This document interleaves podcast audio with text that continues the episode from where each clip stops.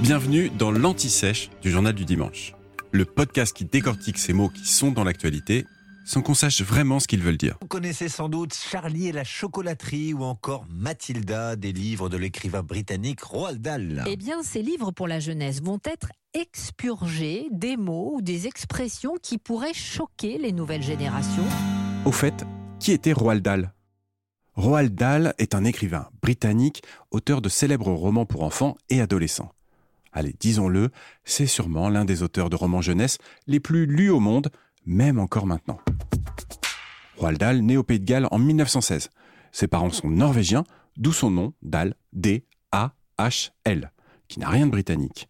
Et bien sûr, histoire de conforter un cliché, cela expliquerait aussi sa taille, 1m98. Pendant la Seconde Guerre mondiale, il devient pilote de chasse avant d'être envoyé en mission diplomatique aux États-Unis et de travailler pour le MI6, le service de renseignement britannique. C'est à ce moment qu'il publie dans la presse américaine ses premiers récits consacrés au conflit. Dans le renseignement, il fait la connaissance d'un espion célèbre, Ian Fleming, le futur auteur de James Bond. Il rencontre aussi Walt Disney, avec qui il élabore un projet de film autour des Gremlins. Et oui déjà, au départ, on parle de créatures imaginaires et farceuses que les pilotes d'avion accusent de saboter leur moteur. Le projet ne se fera pas, mais l'idée est bonne et donnera un film bien plus tard. Après-guerre, il se marie avec l'actrice hollywoodienne Patricia Neal. Roald se consacre alors pleinement à l'écriture. Certaines de ses nouvelles pour adultes sont adaptées par Alfred Hitchcock. D'ailleurs, Hollywood fera appel à ses services en 1967 avec l'adaptation d'un James Bond, On ne vit que deux fois, et en 1968 puisqu'il écrit la comédie musicale à succès Chitty Chitty Bang Bang. Il faut dire que son écriture incisive et satirique séduit dès les années 1950.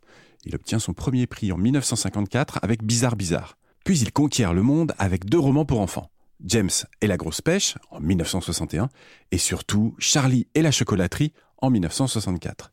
S'ensuivent une série de best-sellers de Fantastic Mr. Fox à Mathilda en passant par Sacrée Sorcière. Son succès n'a jamais été démenti malgré ses sorties provocatrices et ses propos antisémites, pour lesquels sa famille s'est excusée en 2020. Dans ses romans pour enfants, Roald Dahl cherchait souvent à choquer pour mieux dénoncer, quitte à utiliser un ton très direct.